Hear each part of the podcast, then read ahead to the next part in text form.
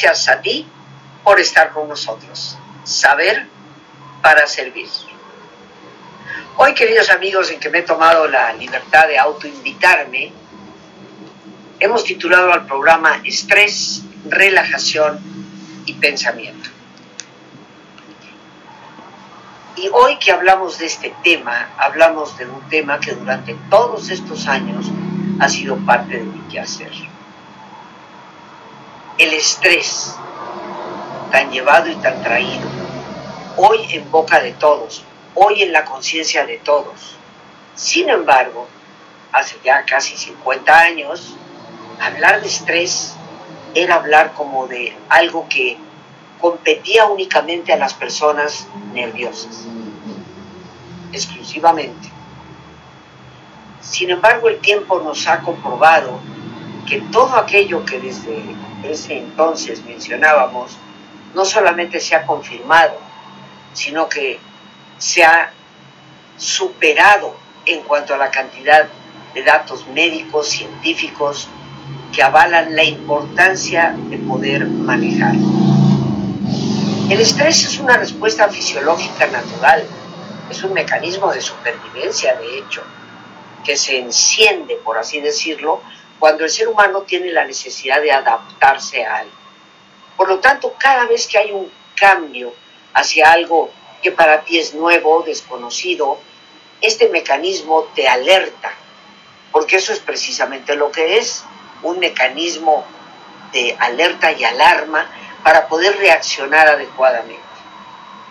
Tristemente, por la enorme cantidad de cambios que hoy vivimos, que son prácticamente constantes, no acabas de aprender algo cuando ya hay algo nuevo. Este constante proceso va demandando en el ser humano un esfuerzo cada vez mayor. Y eso produce desgaste. Y de hecho, esa es la traducción más correcta para la palabra estrés, desgaste. Como en otras ocasiones que lo he mencionado, aunque hoy no entraremos en ello, la palabra viene del siglo XIX, se incorpora a la medicina, a la fisiología desde principios del siglo XX, refiriéndose precisamente al desgaste que se da en el cuerpo a través del tiempo y sobre todo a través de los esfuerzos realizados por la persona. El estrés, por lo tanto, es un mecanismo que podríamos considerar como una bendición. Es un mecanismo natural para poder sobrevivir y poder conllevar pues, la necesidad de cambiar, cosa que la vida nos exige. Sin embargo, hoy en día, por lo que ya mencioné, la enorme cantidad de cambios a los que nos vemos obligados a hacer, este desgaste, este esfuerzo, nos empieza a causar severísimos problemas. Los problemas más comunes derivados del estrés son de entrada el insomnio y las jaquecas. Seguramente todos estarán de acuerdo que a lo largo de esta pandemia que hemos vivido, hay una enorme cantidad de personas que dejaron casi de dormir. Les cuesta mucho trabajo conciliar una función tan natural como es el dormir pero ciertamente el estrés está cobrando un precio en ese rubro. Otras que se quejan de que empiezan a padecer dolores de cabeza, tal vez mucho más constantes de lo que eran anteriormente. Aquí tenemos ya el efecto inmediato del estrés crónico. Por otra parte, el estrés también nos va a producir otro tipo de problemas cambios en el apetito, que nos pueden, por la ansiedad que está relacionada al estrés, provocar esa especie de apetito voraz que no acaba de satisfacerse nunca. O bien que nos constriñe el apetito de tal forma que parece que mejor ni comemos. Sin embargo, en estos síntomas de perder el dormir, y alterar el apetito, encontramos ya dos síntomas importantes que están tipificados como parte de la sintomatología de muchos trastornos psicoemocionales. Y por eso hay que atenderlos, hay que cuidarlos. El estrés adicionalmente nos hace perder concentración. Resulta que nos encontramos tan atribulados que nos cuesta una enorme cantidad de esfuerzo el poder concentrarnos en una tarea específica durante largo tiempo. Pareciera que el pensamiento se dispersa con cualquier tipo de estímulo que se presente. Todos estos síntomas, queridos amigos, nos van llevando a una falta de rendimiento adecuado en nuestro diario vivir. Nos cansamos más rápidamente, nos agobiamos mucho más fácil. El estrés derrama en nuestro organismo adrenalina y cortisol. La adrenalina es un estimulante para nuestro corazón, que hace que el corazón lata más rápidamente. Esto genera una mayor afluencia sanguínea y nos prepara para ese correr o luchar como mecanismo de supervivencia que el estrés efectivamente es. Pero llega un momento en que prolongamos el estrés, lo convertimos en crónico, y aquí lo que hay es una enorme derrama de cortisol. Ya tal vez no sentimos tanto la palpitación, pero sí, sin darnos cuenta, vamos aminorando el sistema de inmunidad. Que ha comprobado médicamente por una enorme cantidad de especialistas y de centros de investigación que en la medida en que hay una mayor derrama de cortisol en el cuerpo, el sistema de inmunidad se va minimizando en cuanto a su potencial. Y esto nos hace presas de cualquier enfermedad. Hoy más que nunca es evidente para todos nosotros la importancia que tiene la inmunidad para la salud.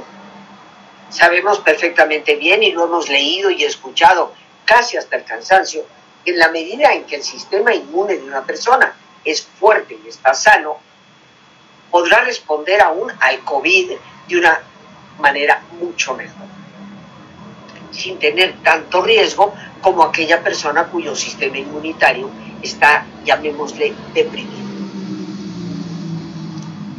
Pocas veces somos conscientes de que esa fuerza inmunológica o esa depresión del sistema se deba precisamente al estrés que nosotros estamos viviendo. Es por esto que el estrés es algo que tenemos que aprender a manejar. No es algo que se elimine. Y toda persona que te diga, yo te puedo enseñar a eliminar el estrés, pues te estaría diciendo el equivalente a eliminar la vida. Porque el estrés es estrés mientras estemos vivos y se va a seguir presentando.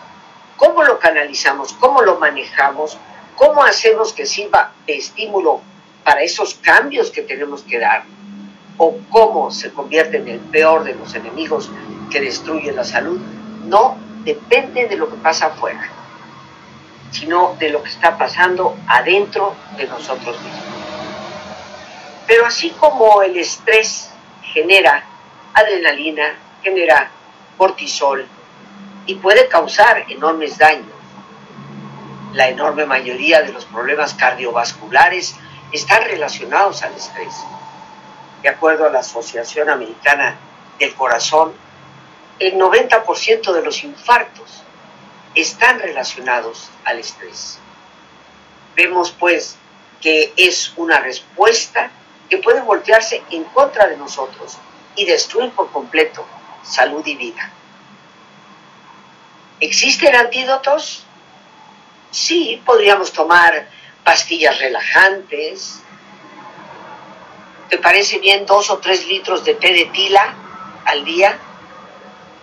Pero obviamente estos no son los recursos más adecuados y mucho menos los más saludables.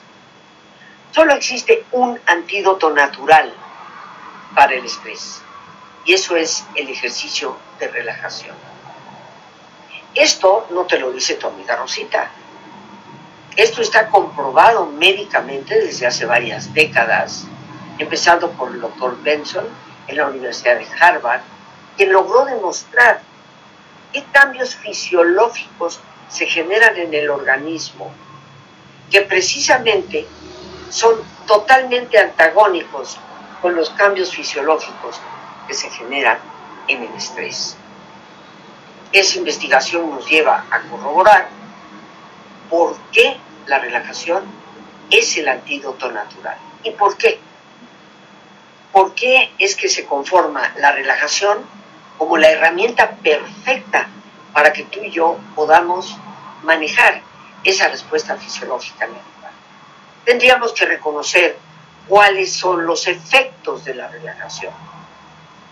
Reitero, así como el estrés produce adrenalina y cortisol, la relajación en esos cambios fisiológicos que se han comprobado que tiene, va a favorecer una serie de reacciones internas. Empecemos por la primera de ellas, que son las frecuencias del cerebro. En la medida en que una persona se relaja, el cerebro empieza a producir las llamadas ondas alfa, que son también conocidas en neurología como ondas de reposo. Ya el solo nombre debe darte una clave, ondas de reposo, que significan un descanso que no es equivalente al dormir. Son dos tipos de descanso distintos, pero resulta que la fisiología de la relajación es la que realmente favorece nuestra capacidad para poder hacer que el estrés no nos cause mayor daño. No solamente va a producir un cambio en las frecuencias del cerebro, llevándonos a un estado neurológico de reposo, sino que adicionalmente va a producir una dilatación de los vasos sanguíneos. Y eso va a favorecer la circulación en nuestro cuerpo. Todos, por simple lógica, sabemos que a una mejor circulación, obviamente habrá una mucho mejor salud. También la relajación nos va a dar y nos va a proporcionar una enorme capacidad para una mejor oxigenación. Ya esa palabra debe de ser importante en estos tiempos. ¿Cuánto oxígeno es nuestro cuerpo realmente capaz de absorber? En la medida en que una persona se relaja, la respiración se modifica. Empezamos a respirar de una forma más pausada y mucho más profunda, con lo cual podemos mejorar la oxigenación en nuestro organismo. Medida que hoy, creo yo, se transforma en algo indispensable para nuestra calidad de vida y nuestra salud. De igual forma, cuando nosotros nos relajamos, y aquí hay un punto sumamente importante, se va a reducir el ácido láctico. El ácido láctico, como tal vez te lo he explicado en algún otro programa, es un subproducto que se genera en nuestras células a través de los procesos celulares. Puede provocarse y dirigirse a los músculos como cuando haces mucho ejercicio y no estabas habituado a hacerlo. La primera vez que vas al gimnasio y haces una hora completa, parece que al cabo de unos minutos, horas, casi no puedes ni caminar. Te duelen los músculos ácido láctico en esa parte del cuerpo. Pero hay un ácido láctico que se secreta y va directamente a la sangre. No es importante conocer los términos médicos, lo que es importante saber es que ese ácido láctico circulando abundantemente en sangre está relacionado a la ansiedad. A mayor ansiedad, mayor nivel de ácido láctico. Mayor ácido láctico, mayor ansiedad. Y con esto nos vamos encontrando con un problema, un círculo vicioso que obviamente cada vez empeora más. Cuando tú te relajas, el ácido láctico se disminuye. Te reitero, esto no es Rosita, tu amiga, diciéndolo. Estas son las demostraciones clínicas y médicas con las que hoy contamos. En la medida en que se reduce el ácido láctico por estar relajado, se va a reducir la ansiedad. Pero ¿a qué se debe? A que efectivamente al reducir el ácido láctico va a reducir la ansiedad. Otro efecto que tiene precisamente el proceso de relajamiento es que va a regular nuestros índices de colesterol, que son grasas en sangre. Tenemos dos tipos de colesterol, uno que se llama de alta densidad y otro que se llama de baja densidad. El de baja densidad es como el cochambre que se va pegando en las tuberías de la cocina y va impidiendo que el agua circule hasta que llega un momento que en el fregadero el agua se nos acumula, no se va tan rápidamente o de plano se estanca. Pero tú vas normalmente a una tiendita y te compras algún producto como el grano y se lo echas a la coladera y eso va arrancando, desprendiendo, despegando esas placas de grasa que se fueron quedando ahí. Pues de igual forma, el colesterol de baja densidad se va pegando en las arterias y el de alta densidad lo va limpiando. Cuando tú te relajas, comprobado médicamente, el de alta densidad se incrementa. O sea que tendrás un elemento que te va a poder eliminar el mal colesterol mucho más eficientemente. Con lo cual asegurarás una mucho mejor salud cardiovascular. Y por último, queridos amigos, la relajación favorece la salud del sistema de inmunidad. Hace, por lo tanto, que tengas una mayor cantidad de células blancas que puedan atacar fácilmente a los virus y las bacterias. Todas estas comprobaciones médicas existen y nos hablan del por qué la relajación nos ayuda a manejar el estrés. Pero hay un tercer elemento que debemos de considerar el pensamiento, porque es precisamente el pensamiento el que puede derivarnos hacia el estrés o hacia el relajamiento. Bien decía el emperador Marco Aurelio, nada fuera de tu mente puede perturbar. La conmoción siempre viene de lo que pasa y ocurre dentro de ti mismo. Es por esto, queridos amigos, que tenemos que aprender a saber pensar. Como muchos de ustedes saben, yo escribí un libro hace algunos años con ese título, Saber pensar, dinámica mental y calidad de vida. De la manera en que tú vayas manejando, guiando, orientando ese pensamiento, va a depender tu relajamiento, tu manejo del estrés, tu calidad de vida porque nadie, ninguno de nosotros aquí podrá negar que cuando tu mente no se cansa de dar vueltas a un problema, parece que la desesperación se apodera de nosotros.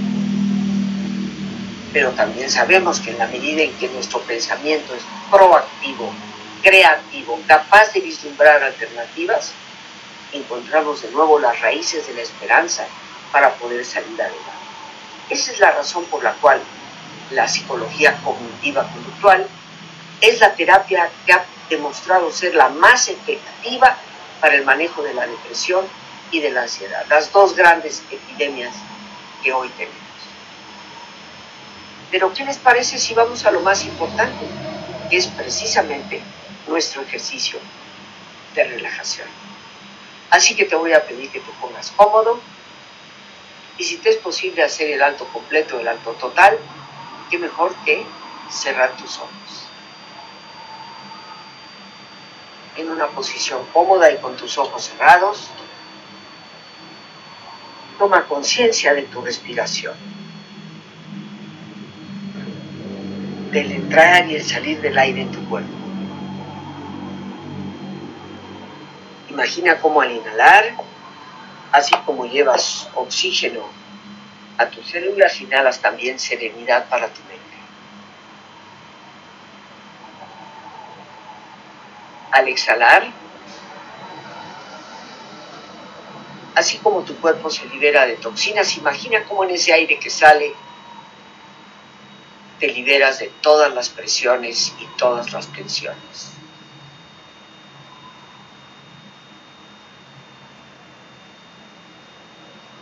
Respira profundamente.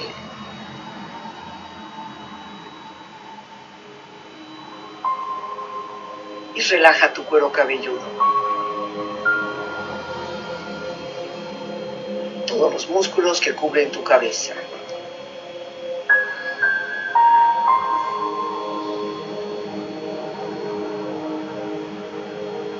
Relaja tu frente. Siente la piel, la vibración de la piel que cubre tu frente.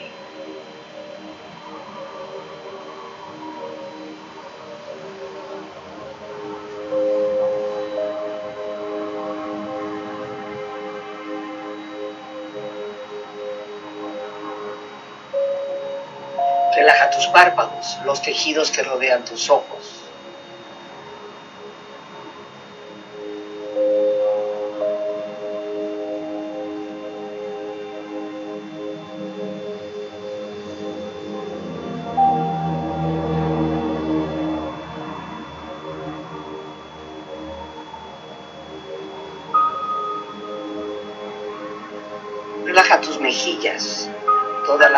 Todos los músculos que cubren tu cara.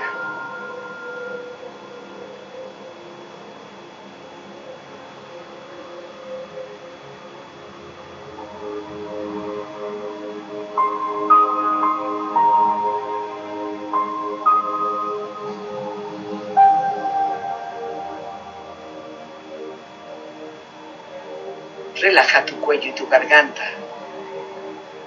Siente su flexibilidad, equilibrio, balance.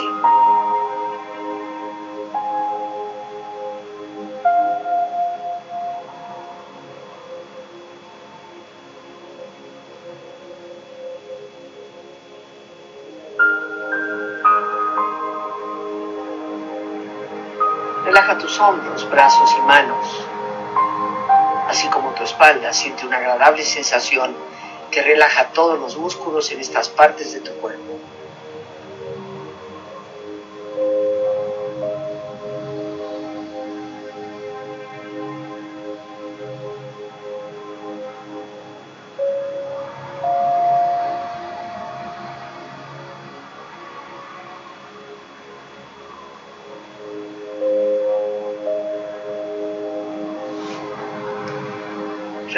Pecho exterior e interiormente, relajando todos los músculos, imaginando a todos tus órganos internos funcionar rítmica y saludablemente.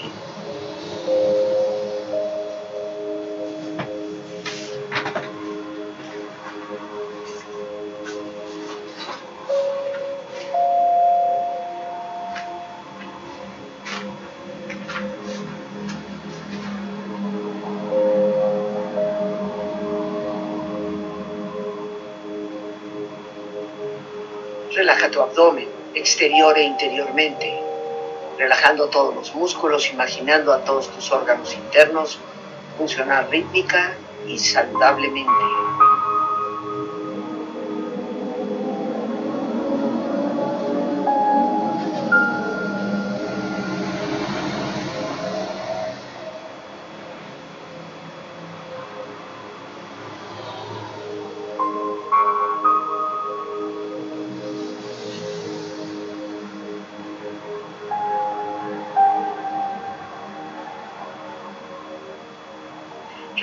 Muslos, tus rodillas, siente la piel, la vibración de la piel que cubre estas partes de tu cuerpo.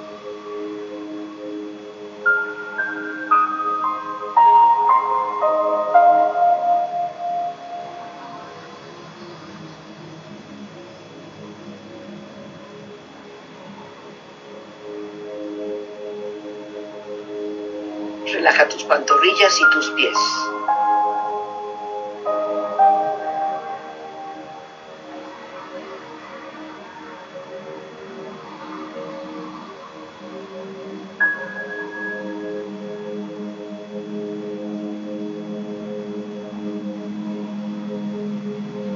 Con tu cuerpo profundamente relajado, proyecta en tu mente la imagen de un lugar ideal para el descanso. Imagina los colores, los sonidos, los aromas. Es una escena de belleza y paz. Siente estar ahí.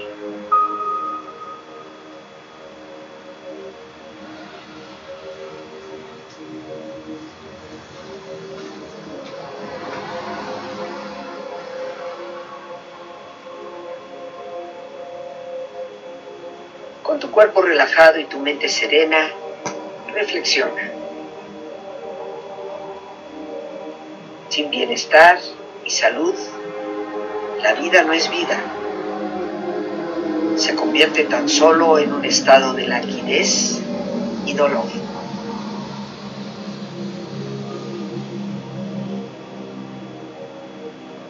El hombre moderno tendrá que aprender a manejar el estrés o estará condenado a la enfermedad, el fracaso y la muerte prematura.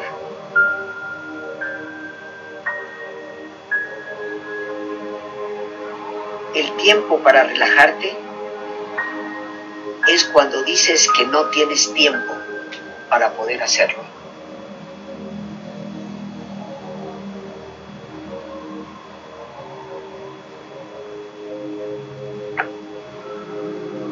Respira profundamente. Relájate bien.